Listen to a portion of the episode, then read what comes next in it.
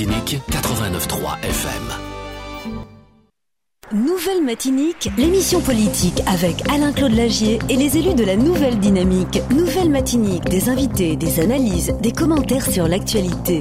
Nouvelle Matinique, un samedi, une heure pour développer et commenter les principales actualités de la semaine. Nouvelle Matinique, c'est ce samedi, tous les 15 jours à partir de 11h10 sur Radio Sud-Est avec Alain-Claude Lagier, rediffusé le dimanche à 12h. Bonjour à toutes et à tous et merci de votre fidélité à notre rendez-vous bi-hebdomadaire pardon, et bienvenue dans notre nouvelle édition de Nouvelle Matinique euh, que j'ai le plaisir de vous présenter comme chaque fois en compagnie d'Alain-Claude Lagier, conseiller municipal du François et conseiller communautaire de l'Espace Sud. Bonjour Claudie. Bonjour Annick, euh, bonjour à tous les auditeurs et à tous ceux qui nous écoutent et je leur souhaite un excellent week-end. Nous accueillons aujourd'hui Karine Mousseau, présidente du comité Martinique et du tourisme, conseillère territoriale du groupe Bas Payé en Chance et conseillère municipale au François. Bonjour Madame Mousseau et merci. beaucoup d'avoir accepté notre invitation. Bonjour à vous deux et puis euh, à toutes les auditrices et tous les auditeurs qui nous écoutent. Merci pour l'invitation. Merci pour l'invitation à Radio Sud-Est. Très contente d'être là en tant que franciscaine et puis euh, politique, mais surtout citoyenne franciscaine et martiniquaise. Eh ben, nous sommes très contents de vous accueillir au sommaire de cette émission, euh, notre rubrique Le mot du jour que vous découvrirez dans quelques instants. Euh, nous échangerons avec vous, Madame Mousseau, notamment euh, sur l'impact de la crise sanitaire sur le tourisme. Ancienne ministre des Outre-mer et ex-députée Georges Paulangevin a été nommée adjointe de la défenseur des droits et nous a accordé un entretien euh, téléphonique. Nous l'entendrons euh, dans cette émission. Nous évoquerons également euh, l'actualité du moment et notamment les mesures de restriction des déplacements entre l'Hexagone et les Antilles inversement. Euh, nous reviendrons sur l'incendie du hangar bananier de l'habitation Trianon-François, euh, survenu le 16 janvier dernier. Euh, décryptage de l'actualité du François, ce sera en seconde partie d'émission. Il sera question, entre autres, du conseil municipal qui s'est tenu cette semaine. Et pour terminer, nous ferons un tour d'horizon de l'actualité de la nouvelle dynamique. Voilà pour le sommaire de l'émission de ce samedi 29 janvier 2021.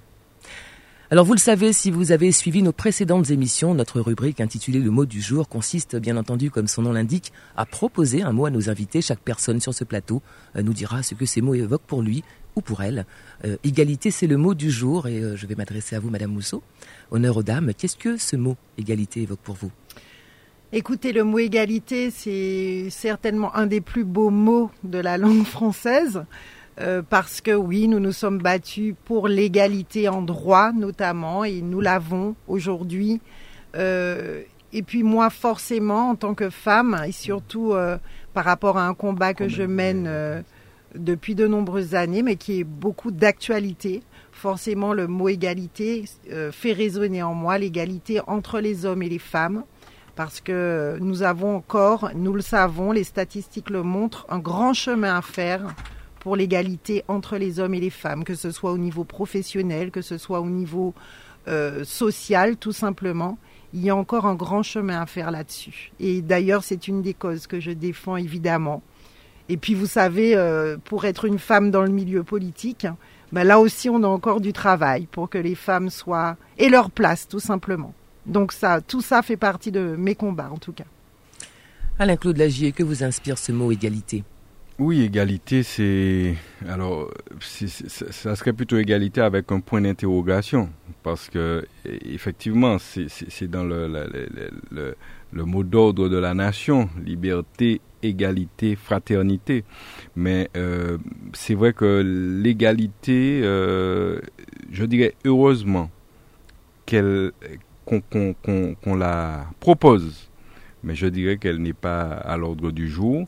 Et euh, c'est vrai que la société a beaucoup évolué, des, certaines choses, euh, euh, certaines inégalités ont été, ont été quelque peu gommées, mais nous ne sommes toujours pas, malheureusement, arrivés à un stade où, effectivement, il y a une stricte égalité entre les êtres humains sur cette terre.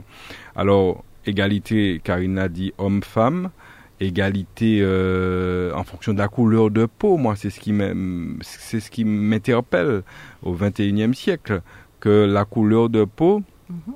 fasse qu'aujourd'hui on a on a toujours l'impression que il y a une couleur de peau supérieure aux autres. Et ça, c'est fondamentalement anormal. Hein, au siècle où nous sommes, ce n'est pas normal. On aurait dû déjà évoluer euh, sur ce sujet. Et je crois mais, que ce sont des choses qui ont été ancrées dans la tête des gens et, on n'arrive pas à en sortir.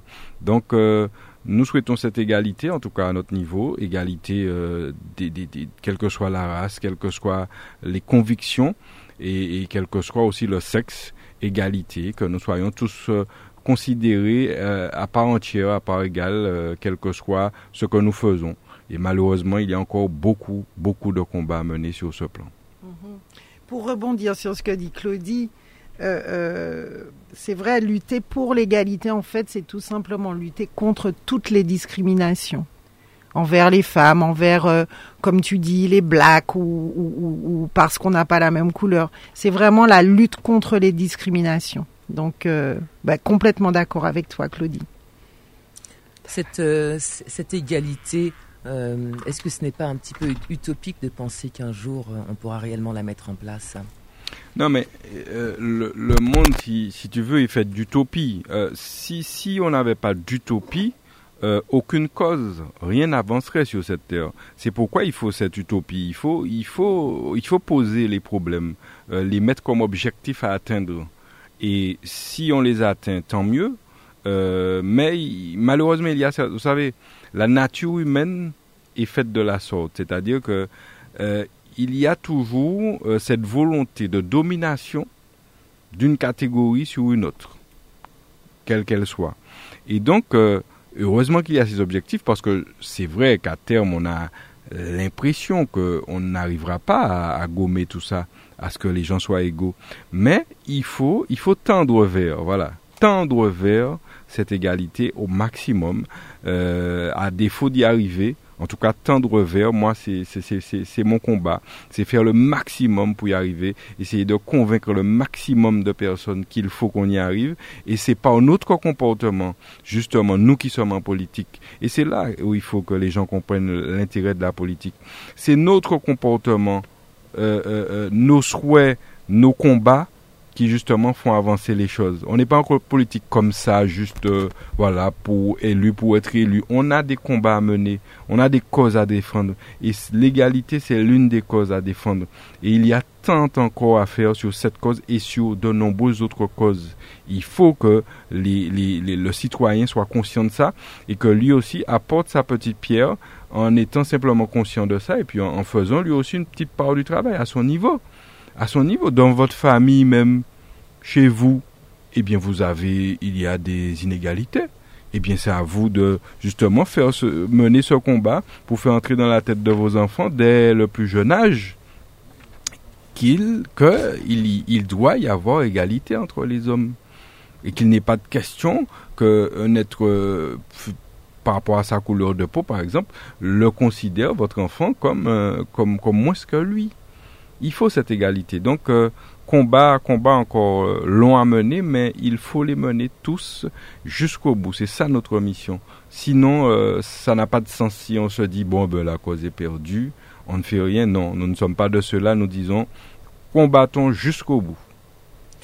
Dominique Carotine, conseiller municipal au François, nous a rejoint. Bonjour à vous.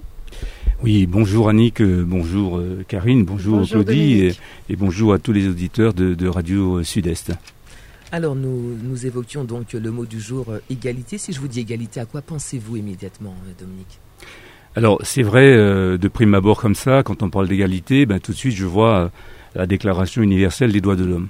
Et donc, par conséquent, dans, ma tête, je me dis que, à la limite, c'est un très beau mot. Je crois que euh, en venant, j'ai entendu euh, Karine le dire, c'était un mot euh, à la limite, on va dire, qui fixe des objectifs. C'est c'est un c'est un beau projet. C'est un mot à la limite pour moi qui qui ne reste qu'un projet. Et puis tu l'as dit, Claudie, à l'instant, j'ai entendu, c'est une raison aussi de se battre. C'est un mot qui, qui nous pousse à un combat, un combat parce qu'on sait très bien que ce n'est pas, en, tout, en tous les cas pour l'instant, une réalité. Et puis, euh, quand je dis ça, c'est vrai que c'est quelque chose pour lequel, euh, évidemment, on se bat. Il y a, euh, je crois que Karine l'a dit, l'égalité entre hommes et femmes. Alors, je précise bien parce que dire égalité entre hommes et femmes, c'est pour moi ça n'a pas de sens. Euh, je dirais, égalité de droits et de devoirs et de possibilités d'avancer. Parce que j'aurais bien aimé être une femme, de pouvoir porter des enfants, l'allaiter, etc. Je ne peux pas. Donc, de ce point de vue, euh, je dirais, on ne pourra jamais avoir pour l'instant, pour l'instant, tout peut arriver, avoir ces atouts euh, qui, à mon avis, sont à la source même de la création de l'humanité. Mhm.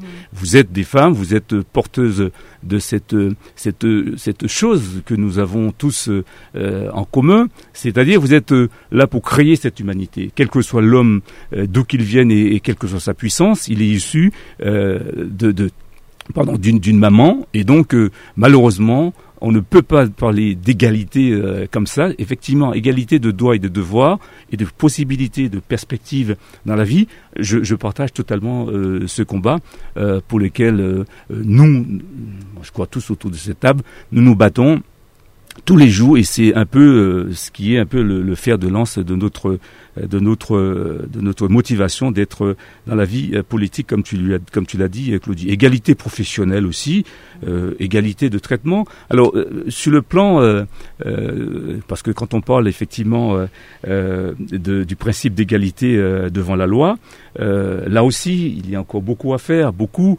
On se pose des questions. Des fois on se dit pourquoi telle ou telle personne selon qu'il soit puissant ou misérable a euh, un suivi ou, euh, euh, un rendu différent. On peut parler de cette égalité que je crois qu'on espère tous devant la loi, puisque la loi c'est le dernier socle qui nous reste encore, si on peut dire, dans ce monde. Et puis il y a aussi le principe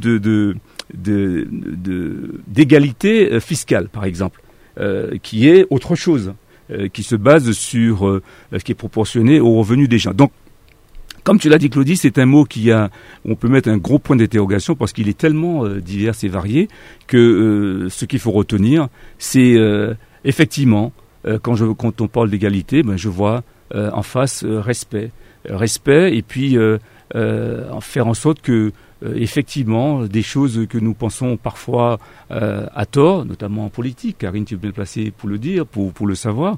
Toi qui es une femme, on voit très bien que, au-delà de tous les gens qui se disent euh, républicains, d'ailleurs c'est un très beau mot, et voire même progressistes. Alors là-dedans, il y a une nouvelle race de progressistes. Ce sont des progressistes conservateurs.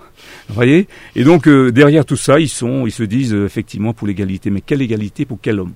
Voilà oui, juste pour rajouter, c'est vrai euh, euh, ce que dit Dominique, l'homme, on revient sur l'égalité homme-femme, l'homme et la femme sont différents, mais ils doivent être au même niveau. Et euh, je ne fais pas non plus partie de ces mouvements féministes qui, qui revanchards, qui voudraient que les femmes soient au-dessus des hommes, parce qu'il y a aussi ça, et je, je n'en fais pas partie de ces femmes-là. Moi, ce que je veux simplement, comme tu l'as dit, comme Claudie l'a dit, c'est vrai, c'est ce respect mutuel, cette complémentarité qu'un homme et une femme peuvent avoir, ces visions parfois différentes, parce qu'on n'est pas, tu l'as dit, constitué pareil, même physiquement, etc. Mais vraiment qu'on arrive à... Et, et Claudie l'a dit, l'égalité, c'est un rêve, vous l'avez dit, madame, mais il faut continuer à se battre. Parce que si on ne rêve pas, on ne fait plus rien. Et c'est quand on rêve qu'on fait les choses avancer. Les plus grandes choses se sont fait, faites pardon, parce qu'on a beaucoup rêvé. Donc il faut continuer à y travailler, mettre sa petite pierre à l'édifice tous les jours. Et puis la dernière chose importante que je voulais dire sur l'égalité, c'est parler de l'égalité des chances, qui moi me tient à cœur en tant qu'enseignante. C'est tout simplement faire en sorte que un enfant, quelle que soit son origine sociale, quelles que soient ses conditions de vie au départ, que la société lui donne les mêmes chances que les autres de pouvoir réussir sa vie. Et ça, c'est vraiment, euh, voilà, à travers mon travail d'enseignante et puis euh, mon rôle de politique aussi, ce à quoi en tout cas je, m'attelle et, et c'est très très important qu'il y ait dans notre société une véritable égalité des chances, c'est-à-dire que ceux qui héritent n'est pas plus de chances que les autres de réussir et il faut vraiment se battre pour tendre au maximum vers cette égalité des chances. L'égalité, il en sera question dans, une poignée de secondes. Karine Mousseau, je me tourne vers vous. Vous êtes la présidente du CMT, le comité martiniquais du tourisme. Vous êtes également euh, conseillère territoriale du groupe Bapéia en Chance, mais aussi euh, conseillère municipale au François. Alors, avant de parler de la situation du tourisme en Martinique, est-ce que nous pourrions revenir un instant sur vos récentes confidences sur un sujet particulièrement intime? Vous avez en quelque sorte libéré la parole. Est-ce que vous pouvez évoquer avec nous ce dont vous avez été victime, Madame Mousseau? Alors euh, oui, je le fais avec euh, grand plaisir parce que c'est vrai que c'est un combat que je mène euh, depuis de nombreuses années, puisque comme je l'ai dit sur Martinique Première, moi, mes, mon cas, j'avais 7 ans, donc quand j'ai vécu effectivement ces actes pédophiles. Et puis vous savez, après les actes, vous avez souvent une période d'amnésie. Moi, je l'ai eu, cette période d'amnésie post-traumatique, on appelle ça l'amnésie post-traumatique. Et les faits me sont revenus vers l'âge de 17-18 ans. J'étais, enfin 17 ans d'ailleurs précisément, j'étais en terminale. Donc ça vous revient par flash. Et puis après, vous mettez quelques mois à essayer de comprendre qui c'est. Il faut, il faut retrouver dans sa mémoire parce que vous êtes une petite fille de 7 ans. Donc ce que je vous raconte, je le raconte parce que ça arrive à des millions d'enfants encore aujourd'hui. Et euh, on se bat pour qu'un jour, voilà, on rêve, c'est encore un grand rêve que ça n'arrive plus. Et c'est vrai que les victimes ont vraiment du mal à parler. Moi, j'ai réussi à parler parce que vous devez remonter la pente, vous restructurer, vous êtes en mode survie un peu au départ. Je n'ai réussi à parler à mes parents qu'à l'âge de 30 ans. Et malheureusement, quand avec une autre cousine, parce que du coup, quand j'ai parlé à mes parents, j'ai compris qu'il y avait d'autres victimes de cette même euh, ordure je, le dis avec euh, le cœur en plus. Euh, il y avait d'autres victimes, il y en a de nombreuses, on en a retrouvé plein.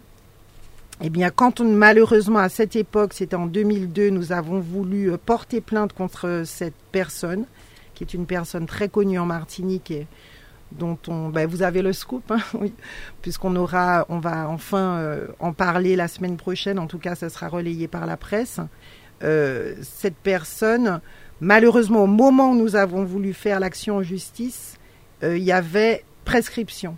Et là, c'est très dur pour deux victimes de, de, faire un dossier avec un avocat, une avocate, en l'occurrence Marie-Alice André Jacoulet, que je salue parce que c'est elle qui nous a aussi beaucoup aidé dans ce combat, cette période de, de, nos vies avec ma cousine. On avait 30 et 33 ans où il fallait qu'on avance, où il faut, il faut continuer sa vie.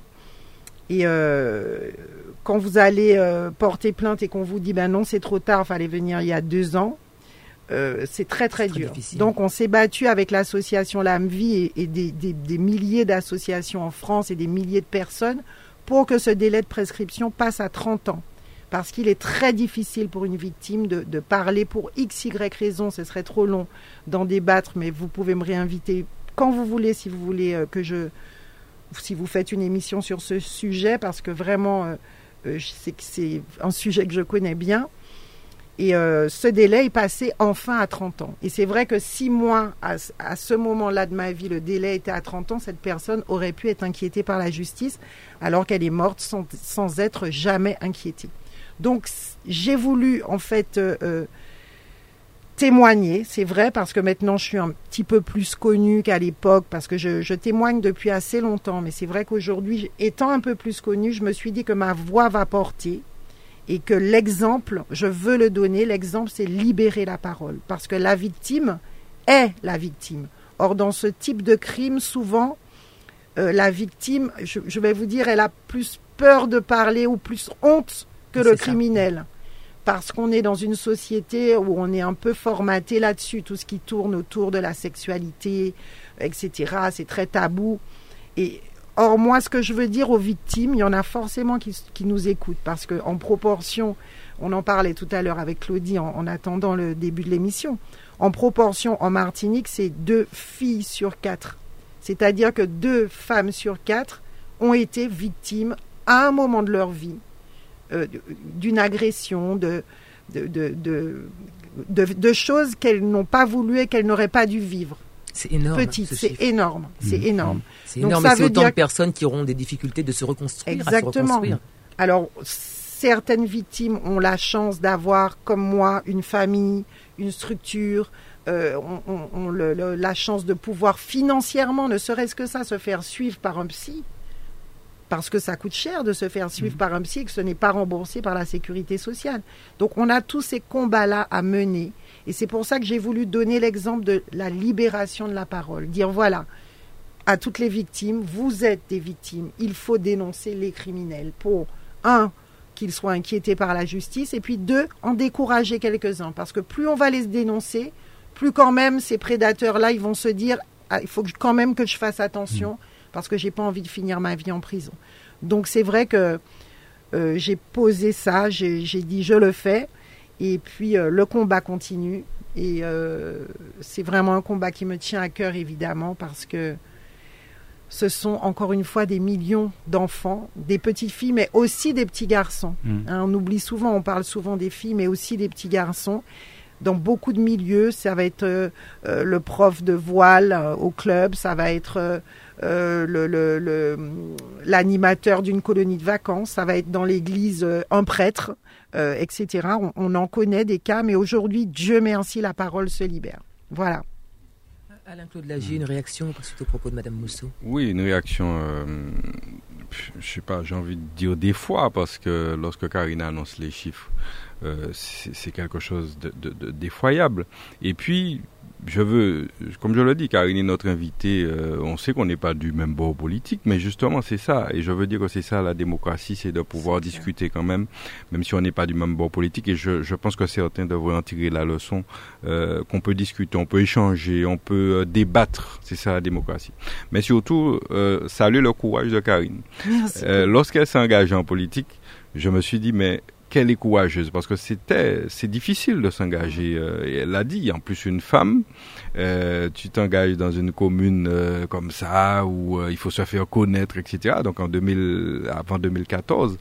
Et elle confirme aujourd'hui, par ces propos-là, où elle, elle accepte vraiment de divulguer euh, quelque chose, effectivement, qui est tabou, que les gens n'osent Ouais. pas dire. Et, et, et compte tenu de son statut aujourd'hui, je crois que elle a raison de le faire.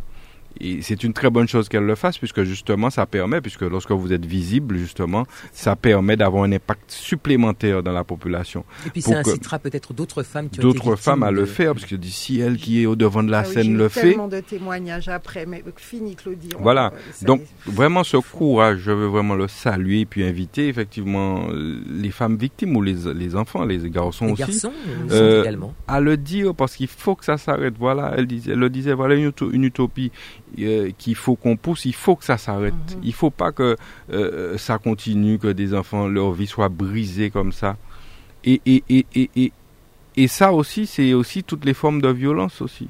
C'est une forme de, une forme de violence et vous avez aussi des violences sur- sur- qui sont faites sur des, sur des femmes, sur des. C'est vraiment toutes ces violences doivent s'arrêter.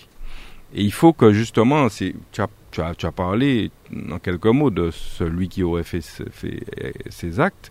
Euh, euh, elle a dit, c'est quelqu'un en vue, etc. Bon, là, on le saura après, peu importe. Oui. Mais euh, il faut justement que que- qu'on arrête de regarder les gens à travers leur apparence. Parce que beaucoup, c'est ce que j'appelle les délinquants en col blanc. Vous en avez beaucoup qui sont là. Ce sont de grands délinquants, délinquants sexuels, délinquants de toutes sortes, euh, délinquants financiers. Et puis, c'est eux qui donnent des leçons. Euh, ils sont admirés, etc. fait. Ils parlent fort. Ils sont à la télé tous les jours, parfois, Ils ont etc. souvent ce profil. Et, et, et, et- et il faut que ça s'arrête. Et il faut que les gens aient du courage. Courage dans ce pays. Parce que c'est ce qui nous manque souvent. Le courage de dire les choses, le courage de dénoncer les choses. Et donc, à ce titre, merci Karine de faire ce pas. Tu le fais pour les enfants martiniquais et les enfants du monde entier probablement. En faisant cela, tu, tu vas sûrement sauver beaucoup de victimes potentielles qui peut-être euh, ne le seront pas parce que justement, eh bien, on aura entendu ce, ce discours. Et ça. puis, courage à ces associations qui se battent au jour le jour dans ce secteur. Vraiment, je trouve que c'est extraordinaire et, et- et je suis prêt à les épauler s'il le faut. Euh, Je sais qu'il y a certaines associations où les hommes sont interdits, par exemple, des associations qui font des combats contre la violence. Oui, enfin, j'avais cru comprendre Ouais. ça, hein, que les hommes ne devaient même pas rentrer euh, au siège de l'association. Mais bon, je trouve ça pas, pas normal, parce que Ouais. moi, si je veux porter ma pierre, euh, je vais être obligé de le faire peut-être en visio, à distance, mais bon, peu importe, je le ferai. Voilà. Avant de vous donner euh, la parole, Dominique Carotine, on peut s'interroger tout de même sur ce délai de prescription certes, il a été allongé, mais eh, pourquoi un délai de prescription euh, quand on, peut aussi considérer que la victime, elle, a été victime et jusqu'à la fin de ses jours, elle va porter cette blessure? Comment peut-on, à un moment donné, protéger des gens au-delà euh, d'un certain délai? 30 ans ce n'est pas suffisant. Il faudrait qu'il n'existe tout simplement pas de délai de prescription. Eh ben, exactement, et c'est ce combat que nous menons. Le combat aujourd'hui que mènent les associations, c'est pour l'imprescriptibilité, c'est-à-dire que jusqu'à la fin, la victime puisse parler. Parce que ça fait partie de sa construction, de sa reconstruction, et il n'est jamais trop tard pour parler. Il n'est jamais trop tard. Et, moi, suite à mon témoignage, je, alors déjà, j'ai eu, et je remercie toutes ces personnes qui m'ont envoyé témoigner euh, euh, de, leur... Euh, je vais dire presque, et, j'en étais presque étonnée un peu de leur admiration en me mm. disant ce, mot courage qui revenait. Madame Mousseau, vous avez du courage. Et c'est vrai qu'il m'en a fallu, qu'il me faut de la force pour le faire. Mais en même temps, la cause, je défends la cause, comme on dit souvent dans l'association, défends la cause, et, je l'ai fait pour la cause. Donc c'est vrai qu'il faut de la force, il faut du courage. Merci Claudie en tout cas de me permettre d'en reparler aujourd'hui souvent, et alors suite à ça, j'ai eu beaucoup de témoignages, mais aussi des gens qui m'ont parlé, qui m'ont dit écoute Karine, moi aussi, des gens qui peut-être n'avaient jamais mmh, parlé de leur mmh, vie, mmh. enfin pas peut-être, certains d'entre eux. Donc moi, je les ai dirigés vers l'association en leur disant voilà, il y a des gens qui vont t'écouter, maintenant tu peux avancer dans ta vie. Donc je me suis dit, forcément, si j'ai aidé 2, 3, 10, 50, 100, peut-être 200, j'espère beaucoup plus, à se dire, mais si elle l'a fait, Madame Mousseau, elle est connue, plus ou moins. Bon, enfin bon, on est sur un petit territoire, on est, on n'a pas la grosse tête du tout. Mais en même temps, si elle, elle l'a fait, si elle, elle libère la parole, moi, je peux le faire aussi. Et puis pour rebondir sur ce que disait Claudie, souvent, ces prédateurs ont un profil euh, euh, qui est toujours souvent le même. Ce sont souvent des gens très adulés, très respectés, mmh. qui parlent bien, des bons pères de famille. Des bons pères de famille. quand ils sont dans une assemblée, c'est toujours eux qu'on écoute. Des donneurs de leçons. Des donneurs de leçons. Regardez Olivier Duhamel en France. Mmh. Des donneurs de mmh. leçons.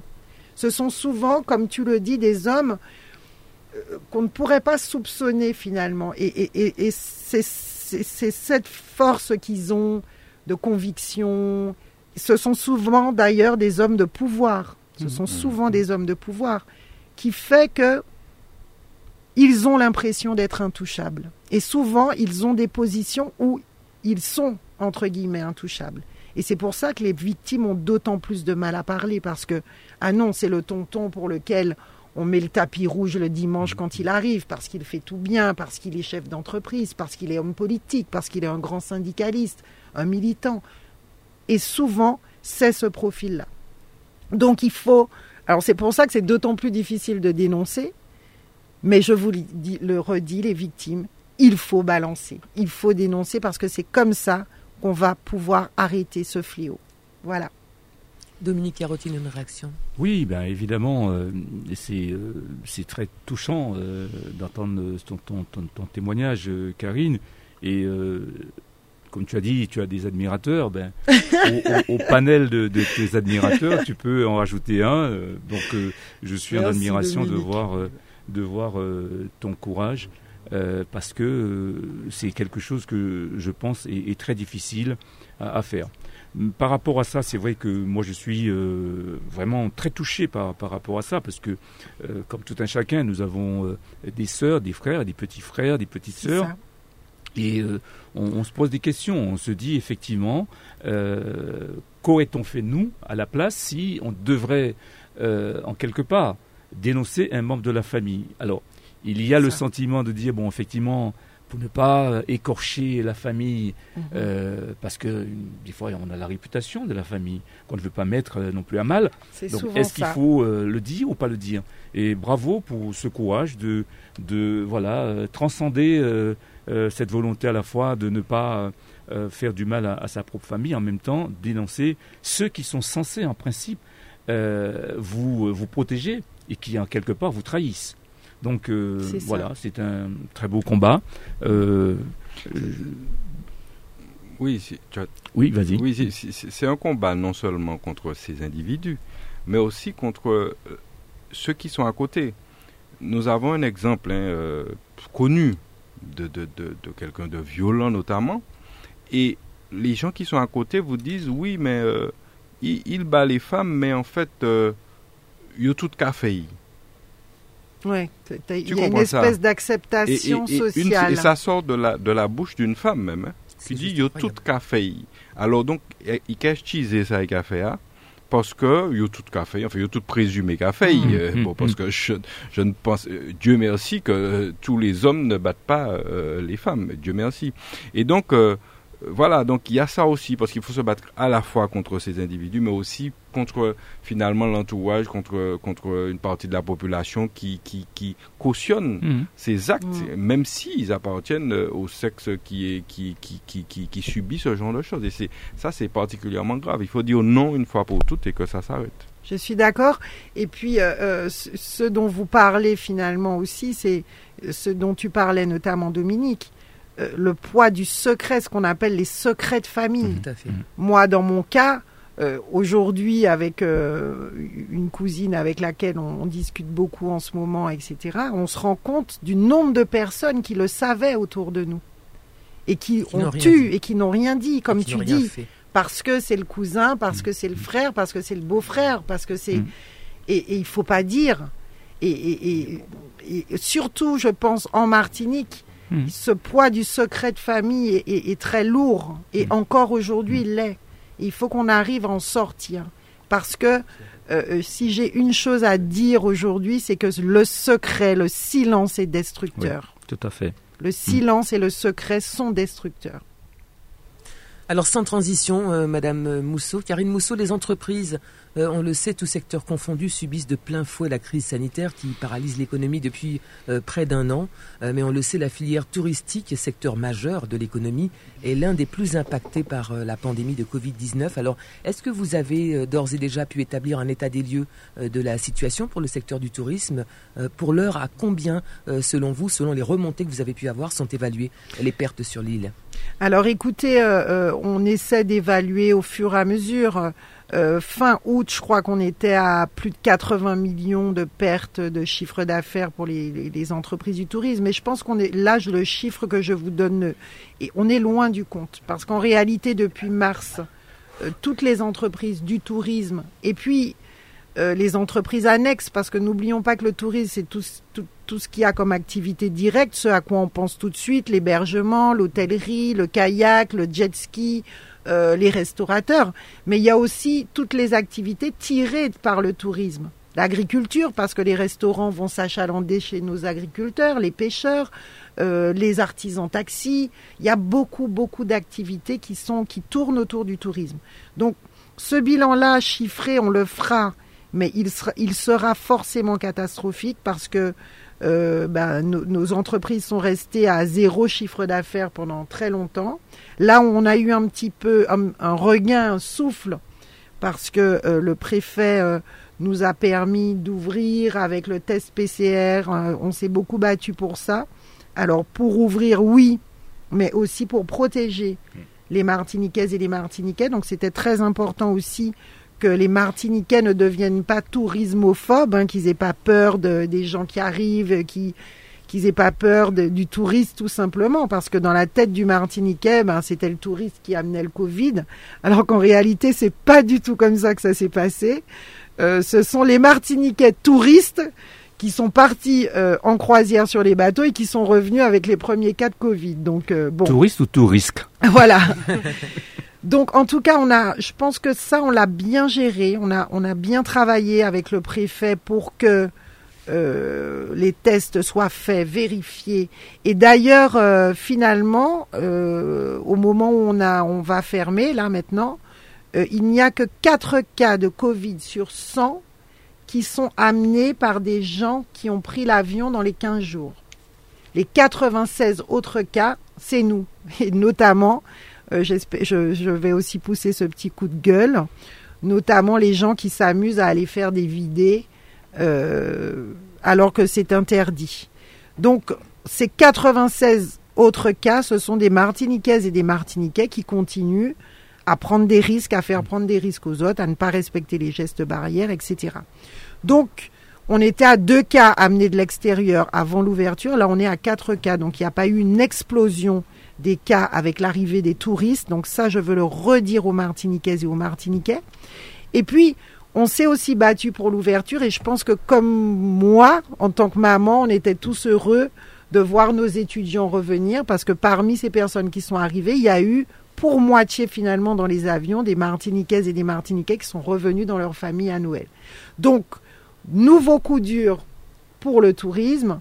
Aujourd'hui, motif impérieux, donc ça veut dire en gros qu'on ferme, on ferme la Martinique au tourisme.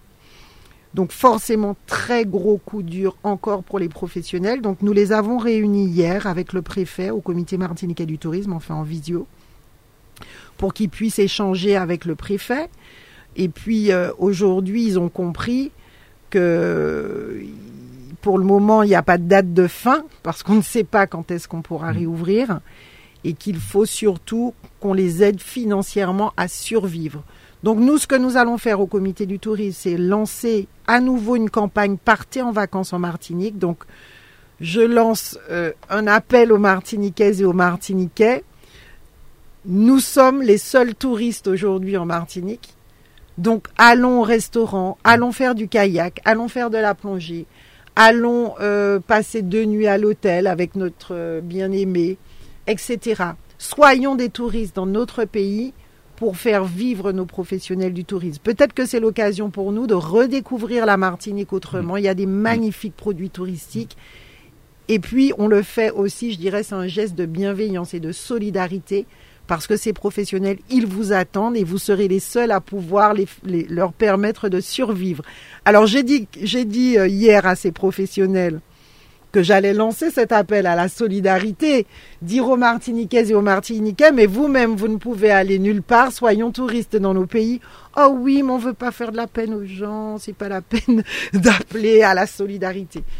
Mais je le fais quand même, mes chers professionnels du tourisme, soyons des touristes dans notre pays, parce que aujourd'hui, ce qu'on veut, c'est que l'offre touristique, elle survive, parce qu'au moment où on va ouvrir à nouveau, il faudra qu'on ait encore des restaurants parce que si tous les restaurants font faillite, on n'en aura plus. Il faudra qu'on ait encore des activités nautiques, des activités terrestres, des hébergeurs, des chauffeurs de taxi, etc. Et puis la dernière chose que je voudrais dire sur le sujet, vous allez voir, c'est lié. J'en ai discuté beaucoup avec monsieur le préfet hier. Je lui ai dit comment allons-nous réouvrir? Quand allons-nous réouvrir? Il m'a dit on pourra réouvrir si la population martiniquaise est vaccinée. Si nous nous vaccinons, Mhm. Nous n'aurons plus peur d'accueillir personne puisque nous ne serons sûrs de ne pas attraper le virus. Donc ça aussi, j'appelle les gens à se faire vacciner. Aujourd'hui, on a ouvert aux plus de 75 ans. Nous n'avons pu vacciner que 2000 personnes. Parce qu'il y a très peu de volontaires finalement. Mhm. Aujourd'hui, on attend les volontaires. Donc j'appelle la population à se faire vacciner parce que si on est tous vaccinés, ben on pourra réouvrir nos frontières tout simplement. Puis nous, on pourra aussi voyager et aller où nous voulons. Donc, Mais ça, euh, Madame Mousseau, c'est aussi peut-être sans tenir compte du variant, parce que le, vaccin n'est pas prévu pour le, variant. Alors, il n'est pas prévu pour le variant. On est en train d'étudier certainement de nouveaux vaccins, mais en attendant, en nous pointant là, et puis réduisons les risques de l'avoir et d'avoir une forme grave et de donner une forme grave à nos parents, à nos grands-parents. Moi, j'ai une maman qui a 72 ans elle attend son tour, donc j'ai dit à monsieur le préfet, faites vite de passer à une autre tranche, d'âge parce qu'il y a des volontaires. Et je pense que plus on se fera vacciner, mieux ça sera pour notre population.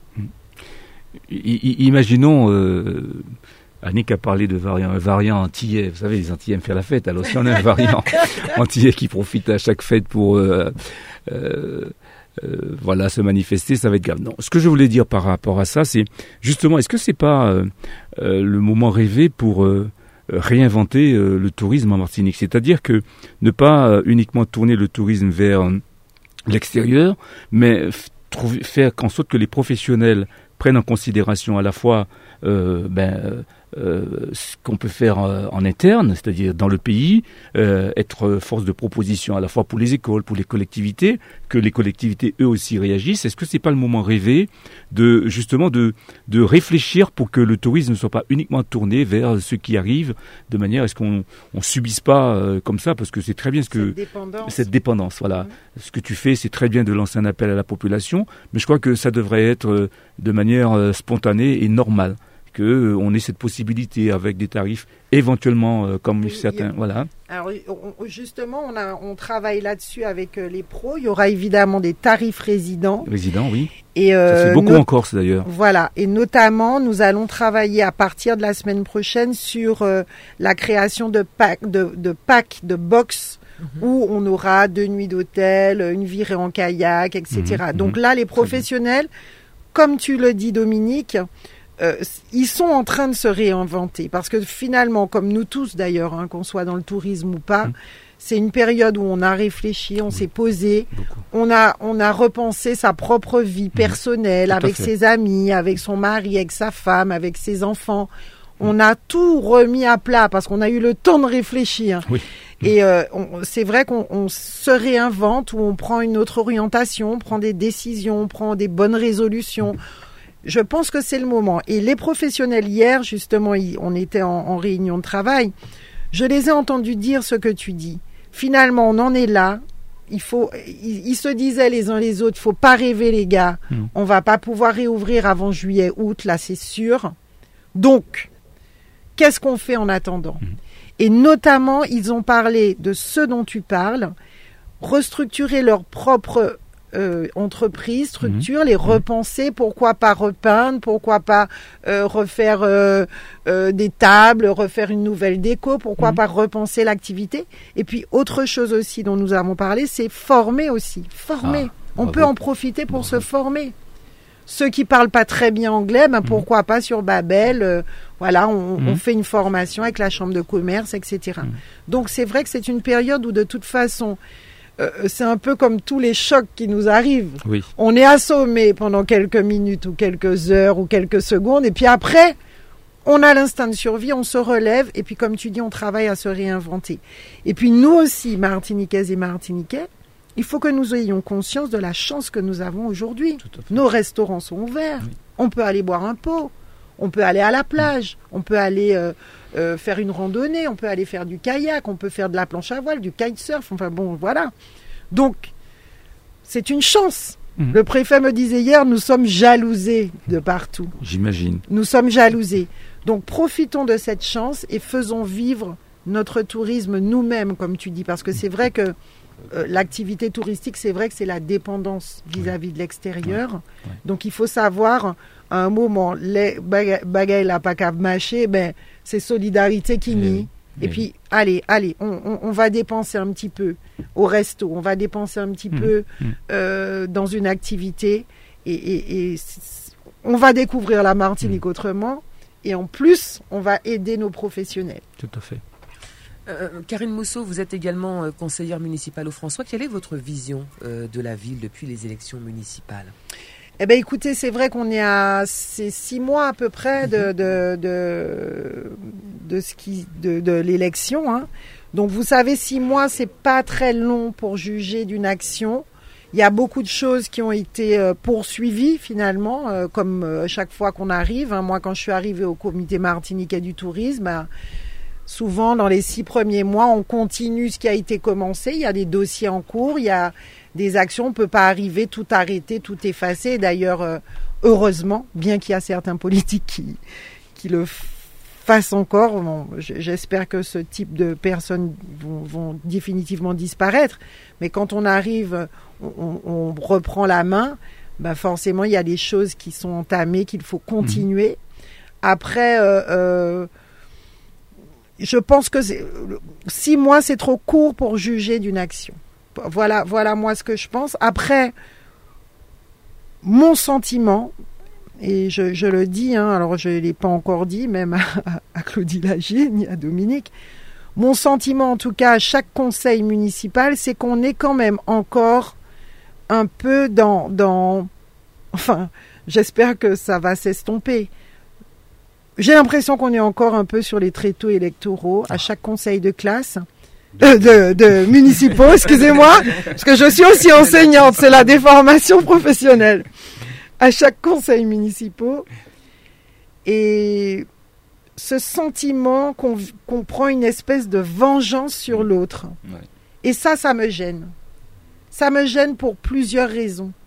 Parce que c'est pas comme ça que j'envisage la politique. C'est pas parce qu'on a gagné une élection qu'on va se venger sur ceux qui étaient là avant. Je trouve ça tellement petit. Et puis, euh, tellement petit et tellement pas dans la démocratie, parce que l'important aujourd'hui, et ce que nous défendons nous-mêmes à la, collectivité territoriale, bas pays en champ, c'est le respect de la démocratie. Donc moi, j'ai ce sentiment qu'on est, est en train de prendre une vengeance et que ça fait du bien. Et ça me fait vraiment de la peine pour le François. Parce que tant qu'on est dans cet état d'esprit, je ne pense pas qu'on puisse faire un travail constructif et un bon travail. Et, et un, un travail dans la paix. Parce que il faut avancer. Claudie, tu l'as dit hier au conseil municipal, on n'est pas sur le passé, on est sur l'avenir. Et c'est très important, sur le présent et l'avenir. Il faut avancer. Et je trouve que souvent, ça a été encore le cas hier dans ce conseil municipal, eh bien on revient à moi quand j'étais dans l'opposition, j'ai souffert le martyr, donc je vais faire je vais vous faire souffrir le martyr. Je trouve que cet état d'esprit est petit. Et ça fait, me fait beaucoup de peine pour le François, d'autant plus que les élus aujourd'hui dans l'opposition, dont je fais partie, n'étaient pas là pour, pour la plupart d'entre eux à la mandature d'avant, que c'est une nouvelle équipe d'élus dans l'opposition, et puis surtout que nous, nous sommes tournés vers l'avenir. Donc ce que je craignais est en train d'arriver, c'est-à-dire le groupe qui vient se venger de l'autre parce que pendant 25 ans, il n'avait pas le pouvoir. Et hier, monsieur le maire l'a dit plusieurs fois, à moi, quand à l'époque j'étais dans l'opposition, je subissais ça, donc je vais vous le faire subir aussi. Il l'a dit à deux reprises, il l'a dit une fois en parlant du logo. Ah oui, mais vous, à votre époque, alors moi, je ne suis pas du tout concernée, en plus, je suis pas dans le groupe euh, de, de Claudie Lagier, mais enfin, j'entends, j'écoute, je suis aussi dans l'opposition. Moi, à l'époque, euh, quand votre, votre groupe avait mis euh, le logo, euh, on l'a appris de telle façon. Donc, ne vous plaignez pas aujourd'hui de l'apprendre de telle façon.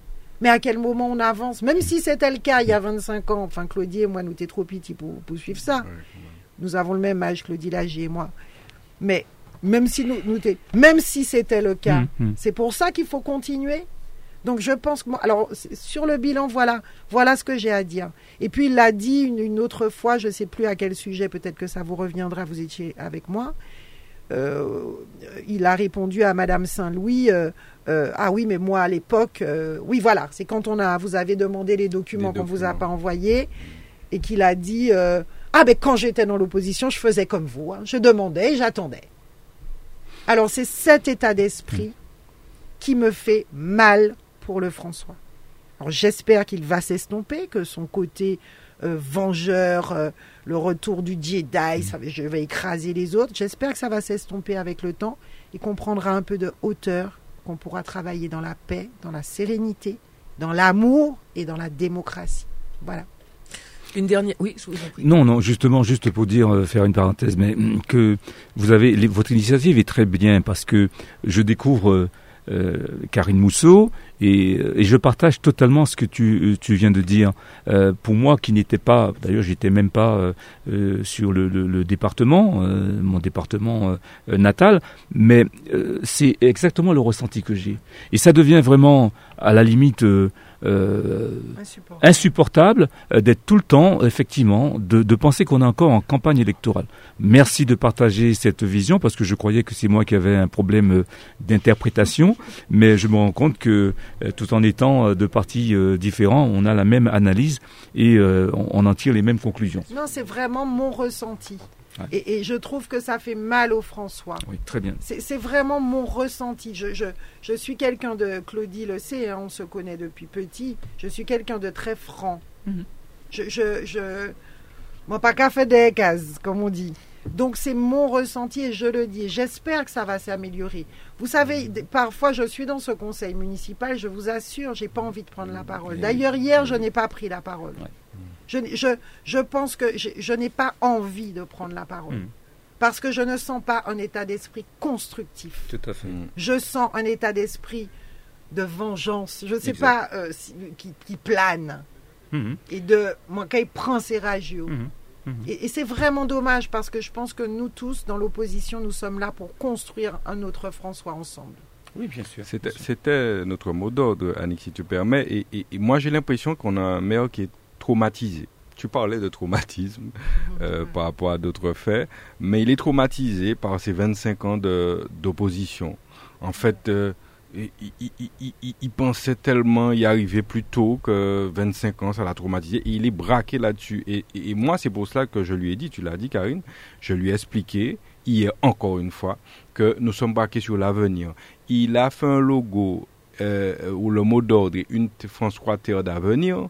Eh ben, m'a dit, c'est vers l'avenir. Nous, nous, Mhm. qu'à garder. Alors, souple, garder vers l'avenir, arrêtez vigner, puis nous, euh, 25 ans en arrière, parce qu'il est revenu 25 ans en arrière encore, Oui. me raconter d'ailleurs des mensonges, pris en flagrant délit de mensonges, d'ailleurs, on va y venir tout à l'heure. Et, et donc, euh, il faut que ça s'arrête, et il faut que les franciscains sachent, et que euh, malheureusement, ce maire n'est peut-être pas encore entré dans la peau du, du maire, euh, il n'arrive pas à prendre de la hauteur, il serait temps, quoi, après six mois, euh, je sais pas, ça va pas prendre six ans quand même. Et donc, il faut qu'il qu'il y aille, et puis qu'on avance, euh, qu'on fasse des projets pour la ville. Euh, les franciscains attendent ça. Nous poursuivrons notre entretien avec, euh, avec Madame Mousseau dans une poignée de minutes, puisque euh, nous avons avec nous euh, Monsieur Raphaël Vaugirard, économiste, ancien conseiller général du Gros Morne et ancien élu à Cap-Nord. Il est notre invité, il est en direct avec nous au téléphone. Euh, Monsieur Vaugirard, bonjour. Oui, bonjour madame. Bonjour et merci d'avoir accepté notre invitation. Alors, euh, Monsieur Vaugirard, l'INSEE a présenté le bilan démographique 2019 pour la Martinique. Euh, C'était le 19 janvier dernier. On le sait, la population martiniquaise euh, s'établit au 1er janvier à 359 820 habitants précisément. On a pu constater également une légère hausse du nombre de décès en raison du vieillissement euh, de la population qui lui aussi euh, tend à augmenter. Puis les jeunes sont également de plus en plus nombreux à quitter l'île. Alors je le sais, vous avez pu échanger avec euh, l'INSEE euh, très récemment. Euh, que pensez-vous précisément des prévisions euh, de l'INSEE? Bien, alors, euh, vous savez, le, les, recensements généraux de la population faits par l'INSEE depuis toujours euh, représentaient pratiquement la Bible hein, en matière d'analyse démographique dans notre pays. Mais euh, lorsque l'on réexamine les prévisions de l'INSEE et ce qui s'est réellement euh, réalisé, euh, on constate qu'il y a toujours eu des, des, écarts et que par conséquent, les prévisions de l'INSEE ne sont pas euh, ne sont pas des prévisions euh, euh, extrêmement précises. Donc, ce qui me permet de dire que les modèles mathématiques que qu'utilise l'INSEE, qui écartent les analyses sociales et les analyses sociologiques, ne nous permettent pas de, comprendre de manière claire comment évolue notre population et comment notre démographie va évoluer. Pourquoi? Parce que l'INSEE bon, a tendance à, comme, je le disais, à utiliser des modèles mathématiques, euh, naissance moins décès, ensuite euh, emploi moins euh, immigration moins immigration, etc. Ils analysent un tas de, critères quantitatifs tels que la fécondité des femmes. Bon, on avait 3 4 enfants par femme dans les années 60. Maintenant, on a à peine un enfant, 5 par femme actuellement. Le taux de natalité, bon, qui était de 18 pour 1000 dans les années 60, qui est descendu à pratiquement 5 pour 1000 actuellement. Le taux de décès, comme vous dites, euh, qui, qui varie. Bon, ce qui permet de faire donc des scénarios. Euh, L'INSEE fait des scénarios euh, d'évolution de la population. Euh, tout le monde a entendu le, scénario disant que à l'horizon 2030, la Martinique euh, aura, à peine 300 000 habitants, aura un taux de vieux de plus de, de, de 50%. Enfin bon, bref, euh, l'INSEE fait des, prévisions mathématiques. Alors moi, moi j'ai eu l'occasion de rencontrer des, responsables de l'INSEE, hein, bon, d'écouter leur- leur- leur- leurs analyses et de leur dire que leurs analyses sont parfois dangereuses parce que euh, ils, ne- euh, ce sont des analyses qui écartent toute la sociologie de notre pays. Bon, est-ce que l'on peut, par exemple, faire l'impasse de comment fonctionnent nos familles en Martinique? Bon, moi, moi, personnellement, j'ai la moitié de ma famille en France. Mais j'ai des enfants, j'ai mes frères, des neveux, tout ça. Et tous les jours, euh, on, s'appelle. donc, donc, les gens tendance à raisonner exclusivement sur euh, le critère géographique, c'est-à-dire la Martinique en tant qu'île. Mais, et, quand la, famille, est-ce que, est que mes enfants qui sont rentrés en France ne font plus partie de ma famille? Bon, voilà une question très simple. Donc, lorsqu'on réanalyse ces choses, j'essaie d'aller vite parce qu'il y a beaucoup de choses à dire. Hein. Lorsqu'on également une autre question à vous poser. Euh, on voit que la Martinique a tendance à fonctionner en bipolarité. C'est pas c'est pas le critère euh, psychiatrique hein, euh, lorsqu'on dit bipolaire. Mais il y a une Martinique en Martinique et une autre Martinique en France. Et, et notamment structurée par les familles et puis d'autres considérations sociologiques encore. Par conséquent, lorsque l'on nous dit que, bon, qu'on est dans un cycle euh, de déclin, bon, ben, inexorable, etc. Je dis non, c'est l'analyse qui n'est pas adaptée. Hein.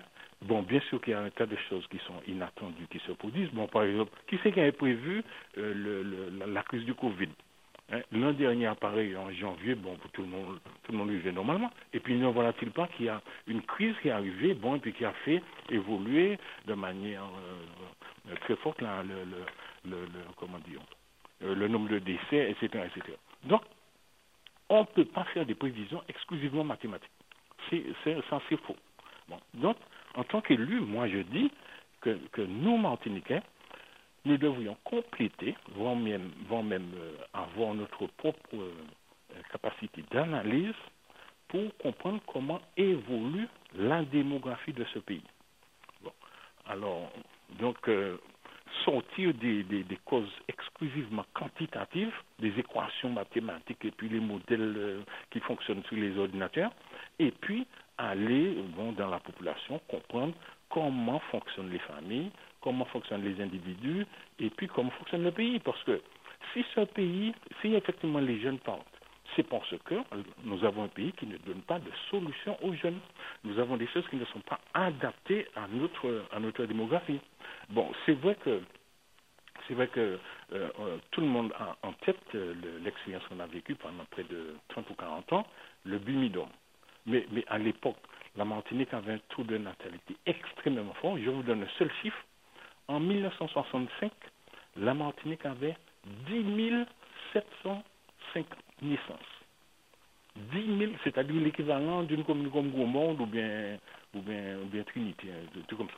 Chaque année, ce qui veut dire qu'on avait une évolution démographique qui était extrêmement euh, poussée par la natalité, mais entre-temps, il s'est produit ce qu'on appelle la transition démographique, c'est-à-dire que la natalité a, chuté. Je vous dis qu'on est de l'ordre de 5 pour 1000 actuellement, euh, bon, le, 5 ou 6, hein, etc. Donc, la société a changé. Je vous donne encore un autre élément bon, pour comprendre euh, la, complexité du problème. À quoi sert notre système de formation? Chaque année, nous avons 3300 bacheliers par an. 3300 bacheliers par an. Et lorsqu'on a le bac, c'est fondamentalement pour faire des études et se former pour avoir une compétence, avoir un métier. Bon, quelle, euh, quelle capacité d'absorption la Martinique a pour les 3300 euh, Aucune, très faiblement. Donc, les jeunes sont obligés de partir les jeunes sont obligés de partir pour aller se former. Hein. Donc, euh, Justement, monsieur, justement, monsieur Vaugirard, nous a vous parlé euh, précisément de, ce déplacement pour aller se former. Selon vous, euh, pourquoi autant de jeunes quittent la Martinique? Et puis une deuxième, une deuxième question en une quelles actions pourraient être mises en place pour renverser cette tendance de départ massif des jeunes Non, non, mais justement, c'est ce que j'étais en train de vous expliquer, c'est que dans, la relation que la Martinique a avec la France, qu'on le veut ou non, on est intégré entendu ma question français. Bon, je veux bon, il semble qu'on est peut-être. Monsieur Vaugirard, vous êtes là mais, le système de formation est orienté en, sorte que, que nous, les meilleurs. On, nous poursuivrons peut-être cette euh, conversation avec Monsieur Vaugirard si nous arrivons à, à, peut-être le, joindre au téléphone. Je vous propose que nous continuions cette émission, euh, bien entendu. Euh, nous allons passer tout de suite au décryptage de l'actualité du François avec vous, Alain-Claude Lagier. mais pas que. et nous revenons précisément sur le conseil municipal qui s'est déroulé cette semaine. Quels étaient les principaux points inscrits à l'ordre du jour? Oui, Yannick, euh, le conseil municipal a eu lieu vendredi, euh, jeudi, jeudi dernier, effectivement, convoqué malheureusement à la dernière minute, hein, euh, dans le délai légal, mais vraiment limite. Et, et, nous sommes, évidemment, nous avons participé à ce conseil.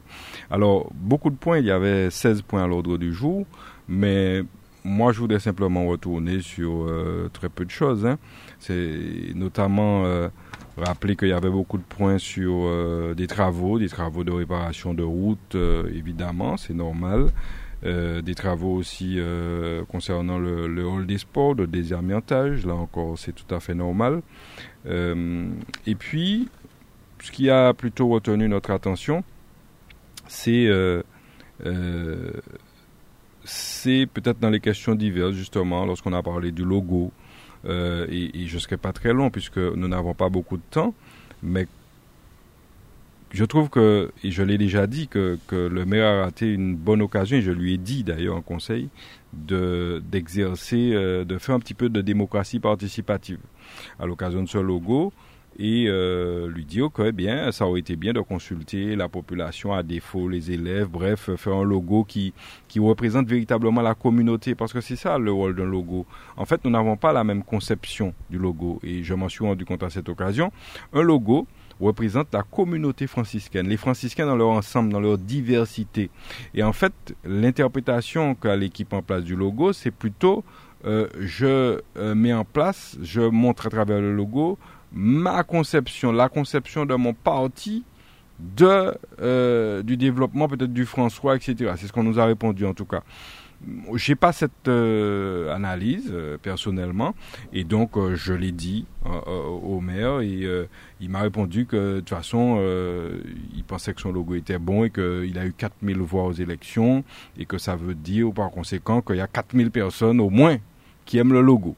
Bon, c'est un raccourci un peu rapide, moi je trouve, parce que euh, statistiquement, je crois que le logo passe plutôt mal et que c'est, nous l'avons déjà dit, un véritable fiasco. Mais bon, euh, il est là, on fera avec puisque euh, nous n'avons pas le choix. on a aussi d'autres d'autres points qui sont qui étaient intéressants. Nous avons voté notamment une motion euh, là, tout le monde était d'accord et ça, nous, nous en félicitons, Karine aussi d'ailleurs. Mhm. Euh, une motion sur euh, une alerte contre un non-lieu annoncé dans l'affaire de la chlordécone. Et c'est vrai que nous nous sommes, donc nous protestons contre cette décision qui, tendrait à, proposer qu'il y ait prescription. Eh bien, nous disons non, que c'est un véritable crime et qu'il est temps que, est temps qu'on prenne vraiment les choses sérieusement et qu'on ne que, comme l'a dit un député, que ne nous considère pas comme des sous-citoyens, un député de la France insoumise, je crois qu'il a dit. Et ça, c'est important. Et donc, euh, nous avons euh, tous adopté cette motion à l'unanimité. Donc, nous en sommes très, très contents. Euh, je veux quand même dire des choses dans l'actualité franciscaine en dehors du conseil municipal. C'est le marché aux poissons. Le marché aux poissons où il y aurait une véritable discrimination parce que vous avez certains pêcheurs, en fait, il faut comprendre comment ça fonctionne. Il faut payer, euh, bref, etc. Le pêcheur paye une cotisation pour avoir accès, bref. Et on vous donne, en principe, une clé d'accès au marché. Et il se trouve que certains pêcheurs ont une clé et d'autres n'en ont pas. Au moins deux que je connais euh, n'en ont pas.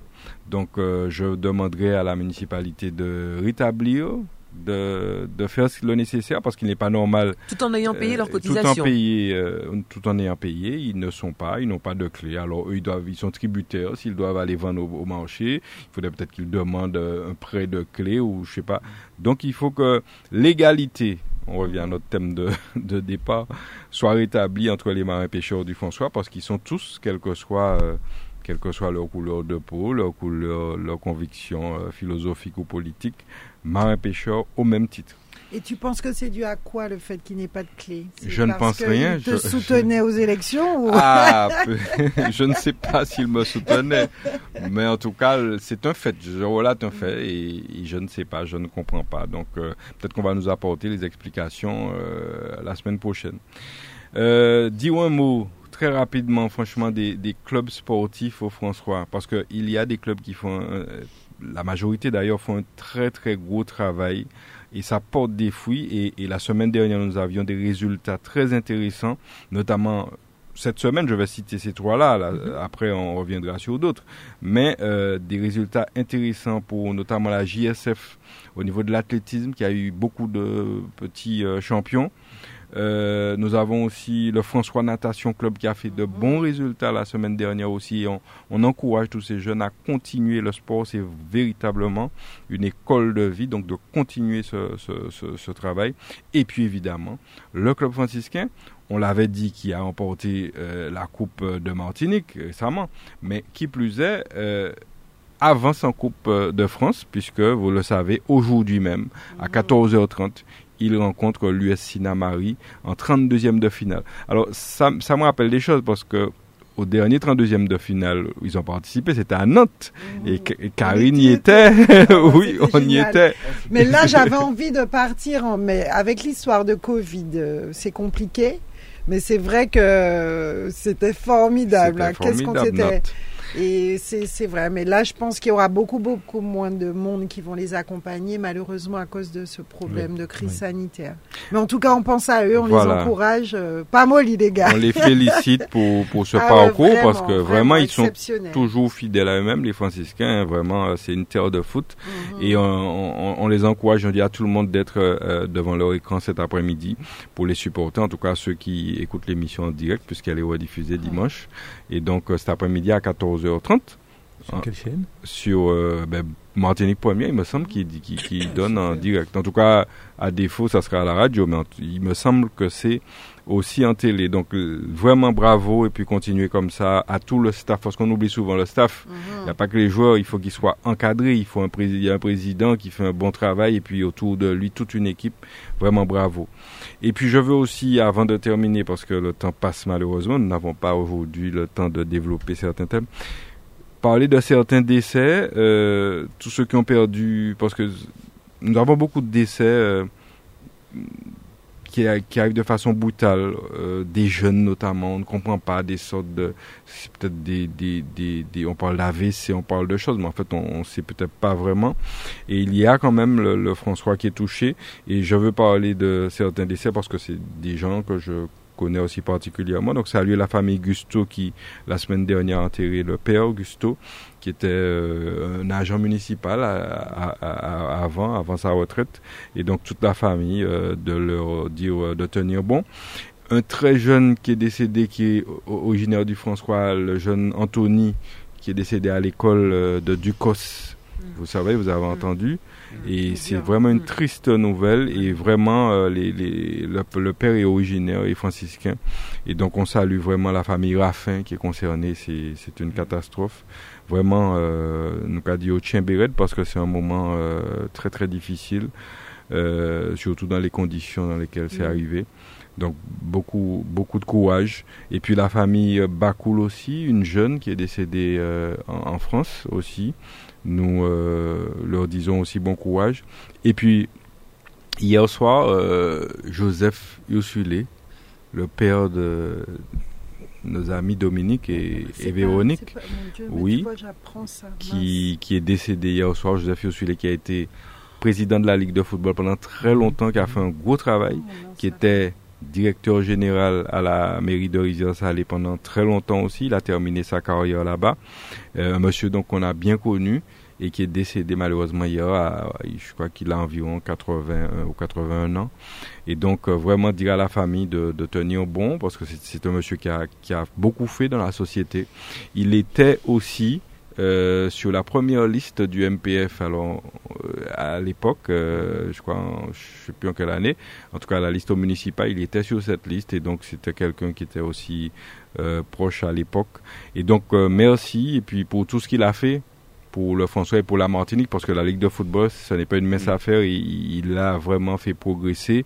C'était euh, c'était le président avant euh, l'ancien conseiller régional, euh, monsieur qui est décédé d'ailleurs, du mime, du, du, monsieur du, de Trinité comment il s'appelle, qui était proviseur, qui est décédé, euh, qui était président de la. Euh, j'oublie son nom. Ben, c'était lui, c'était Joseph Yosulé. Après, il y a eu ce monsieur et aujourd'hui, il y a monsieur Perrault.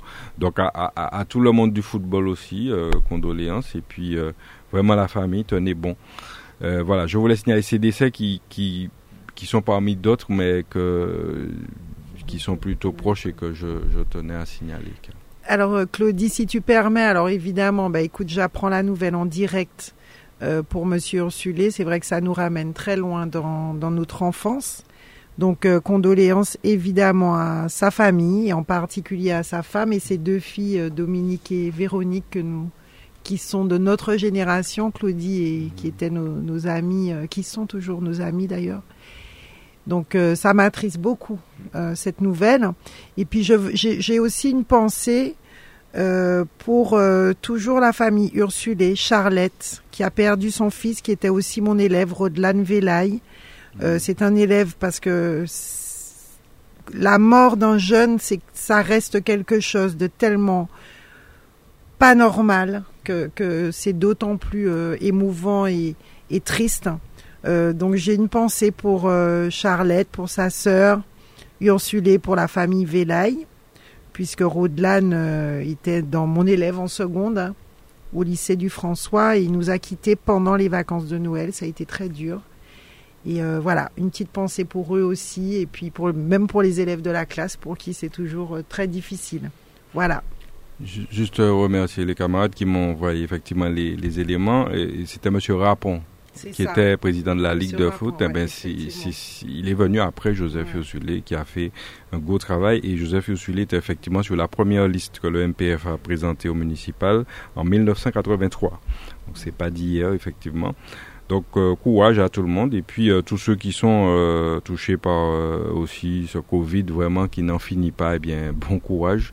En tout cas, on espère en sortir et puis soyons prudents à l'approche du carnaval ça peut être nous de pas faire un carnaval en état là. En nous attend, j'entends dire qu'il y a des carnavals, euh, il y aura des, choses organisées, mais moi, je, ça va, ça va, euh, non, il faut, il faut qu'on, il faut qu'on fasse preuve euh, de, de, résilience et un peu de d'être raisonnable parce que hum, on peut le payer cher hein, euh, cette affaire là et tout le monde peut être touché c'est ça. Parce qu'on a l'impression d'être intouchable c'est ça le souci et malheureusement c'est pas le cas. Oui c'est surtout que si l'épidémie reprend de façon trop importante on, sera obligé de, de reconfiner. Et c'est nous qui allons payer finalement. Donc c'est vrai que c'est difficile. Je suis complètement d'accord avec le message que, que de Claudie hein. C'est difficile, c'est dur, on n'a pas le moral. Oui, on a envie de se lâcher, faire un carnaval, nous tout à dans nous, nous. Mais à un moment, il faut qu'on soit euh, euh, raisonnable. Il faut que la raison l'emporte sur notre passion euh, pour les bonnes choses. Mais je pense que là, il le faut, c'est nécessaire et c'est limite, je dirais, une question de survie pour nos aînés, pour tous ceux qui peuvent avoir ce virus. Ça, ça peut aller très vite, comme dit Claudie. Alors nous n'allons pas conclure cette émission sans évoquer au moins euh, euh, pendant quelques petites minutes l'actualité de la nouvelle dynamique, Alain-Claude Lagier. L'actualité, c'est en principe, eh bien, le Covid euh, nous met un petit peu en difficulté, mais c'est vrai que nous avons rendez-vous en principe avec l'ensemble de nos membres et sympathisants dimanche prochain, le 7, mais j'avoue que nous allons leur préciser les choses durant la semaine par rapport à l'évolution de la situation.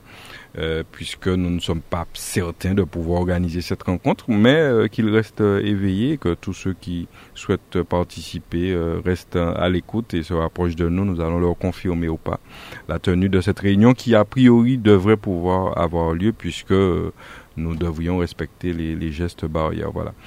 Voilà ce que je voulais dire. Et puis. Euh... Et tu, ne m'invites pas, Claudie, à ta bien réunion. Sûr, mais tu ah, d'accord. un petit tour de table, peut-être de, euh, de, de, pour vous exprimer chacun, peut-être un message, quelque chose à dire, euh, une réflexion à porter, une deux minutes pas plus, avant de, Eh ben moi, ce que je, je, veux dire, c'est bien sûr merci. Merci Claudie Lagier, merci Dominique de, de m'avoir invité, merci Madame euh, pour cette belle émission. Euh, sincèrement, pour moi, c'est ça la belle Martinique. C'est la démocratie, c'est le débat, c'est euh, la fraternité. Euh, Claudie Lagier et moi, nous avons été adversaires politiques. Euh, je ne sais pas qu'on on appelle ça concurrent ou je ne sais pas. Mais au-delà de tout, nous sommes des amis, des amis d'enfance. Et je crois que ça compte dans une vie. Il n'y a, pas mieux que les amis d'enfance, en fait. Parce que dans, quand on se regarde, il y a tellement de choses qui remontent et on se construit enfant. Et aujourd'hui, Claudie apprend que j'ai été une enfant qu'il ne connaissait même pas tant que ça, mais qui avait des souffrances et, et certainement qui a, qui a pu se, se se réfugier un peu dans cette amitié qu'on avait, ce, ce, beau groupe d'amis qu'on était quand on était au collège. J'allais à l'anniversaire de Claudie. Euh, je lui ai appris à danser d'ailleurs. bon, ça c'est toujours la petite blague de Karine Mousseau. Mais enfin, tout ça pour vous dire quoi? Que cette belle Martinique dont je rêve, dont nous rêvons, parce que j'ai l'impression qu'il y a de plus en plus quand même d'hommes et de femmes politiques qui sont sur cette ligne et j'en suis très heureuse. C'est une, une Martinique fraternelle. C'est une belle démocratie, c'est un débat. Peut-être qu'on sera à nouveau adversaire à la prochaine élection, on n'en sait rien. Ne pas connaître la vie, peut-être qu'on sera ensemble aussi, qui sait? On ne sait pas. Mais en tout cas, adversaire ou pas, au-delà de nos clivages politiques, au-delà des idéologies, au-delà de, de, de, de, tout ce que nous avons comme différence. Rassemblons-nous, soyons démocrates, hmm. aimons-nous. Ça paraît tellement naïf de le dire. Aimons-nous. Je le dis avec beaucoup d'émotion. Donc je te remercie, Claudie, pour ce bel acte d'amour et de démocratie. Dominique Carotine, un petit mot de... Oui, évidemment, euh, je vais encore dire à, Karine que je partage totalement euh, ce qu'elle vient de dire, puisque c'est un peu euh, ce qui fait que je, suis et je reste en politique. Je crois en, en l'homme disruptif, c'est-à-dire celui qui s'est coupé avec tout ce qui se faisait auparavant. Garder ce qui était bien, mais donner à la politique euh, d'autres vertus, d'autres et, ça nous le partageons. C'est pour ça que je me sens euh, parfaitement euh, à l'aise avec Claudie, puisque je vois que nous sommes, je le répète, sur la même route, mais dans le même sens, et que pour le même le même objectif, c'est-à-dire qu'il y a le temps du débat politique où nous sommes adversaires euh, l'espace d'un instant, mais pas ennemi, et que au -de, en dehors de cela, bon voilà, nous sommes capables de partager un verre, partager euh, des émotions, euh, partager des idées, et que moi c'est la façon dont je vois la politique. C'est pour ça que j'ai du mal des fois à comprendre certaines personnes leur philosophie, mais en tout cas, ça fait plaisir de voir que je ne suis pas le seul à être sur une étoile et à arriver. Donc mon rêve est partagé, on va y arriver. Si cette nouvelle génération pourrait justement impulser cette cette idée, tout en faisant comme on, sait, on essaie de le faire de façon permanente de la pédagogie parce que c'est pas toujours évident. Euh, je peux vous dire que même ce que j'appelle les, les, les, progressistes un peu conservateurs euh, ont tendance à vous dire oui mais bon ça c'est bien ta politique de, de gentil euh, de bisounours ok mais c'est pas ça la politique parce que c'est pas ça qu'ils ils ont pas appris ça comme ça. Et moi de toutes les façons ça c'est clair euh, je suis ravi de voir qu'il y a des gens qui partagent cette philosophie. Et pour moi, c'est vraiment un plaisir d'avoir partagé ce plateau aujourd'hui avec toi, euh, Karine. Je me méfie. Euh, qu'ils n'aient pas dire que ça y est, euh, euh, Karine Mousseau a, a, a, conquis Dominique Carotine et que voilà. Pourquoi pas Je peux quand même piquer un, un très bon élément à Claudie. Hein il, y a, il, y a des, souvent des mercato, il y a des passages à gauche. Voilà, qui, qui se rassure quand même. Voilà. Donc, je vais euh, t'en donner un, puis tu me prends, je prends Dominique. en tout cas, non, oui, je conclue en disant que j'adhère évidemment à ce qui est dit. Euh, je crois vraiment qu'il faut que cette génération montre autre chose, montre qu'on peut travailler ensemble et que c'est dans l'intérêt du pays qui va qui va avancer et que nous peut pas aller, nous pas besoin craser radio. Nous pas besoin de craser radio parce que radio a dit des ben nous pas nous pas nous pas maintenant radio a pas de avis nous eh ben c'est ça la démocratie et, et, et prenez-en de la graine messieurs dames. On discutait et je suis prêt d'ailleurs à inviter, je le ferai d'ailleurs, à inviter euh, certains, je l'ai déjà fait d'ailleurs, certains qui ne sont jamais venus, mais je vais aller autour, je vais inviter d'autres responsables qui sont autour et voir s'ils viennent avec plaisir. Parce que nous discutons, nous échangeons, nous ne sommes pas d'accord, mais on échange et puis voilà. Et puis il y a toujours matière à faire ensemble. Donc voilà, je ne serai pas plus long puisque notre émission, tout ça, ça a fin. En tout cas, merci à tous et puis allez les Verts, allez le club franciscain. Pas molly. Merci à Didi également qui a animé cette, euh, qui a, euh, qui était à la technique, pardon. Euh, merci à vous de nous avoir suivis. Je vous rappelle que Nouvelle Matinique sera rediffusée demain dimanche à partir de midi. Et puis tout de suite, l'heure de nous-mêmes présentée par Lauriane Vénit et Mathieu Cordémy et leur invité. quant à nous, nous vous donnons rendez-vous dans 15 jours. D'ici là, prenez soin de vous. Passez un très bon week-end à l'écoute de nos programmes. Nouvelle Matinique, l'émission politique avec Alain-Claude Lagier et les élus de la Nouvelle Dynamique. Nouvelle Matinique, des invités, des analyses, des commentaires sur l'actualité. Nouvelle Matinique, un samedi, une heure pour développer et commenter les principales actualités de la semaine. Nouvelle Matinique, c'est ce samedi, tous les 15 jours à partir de 11h10 sur Radio Sud-Est avec Alain-Claude Lagier, rediffusé le dimanche à 12h.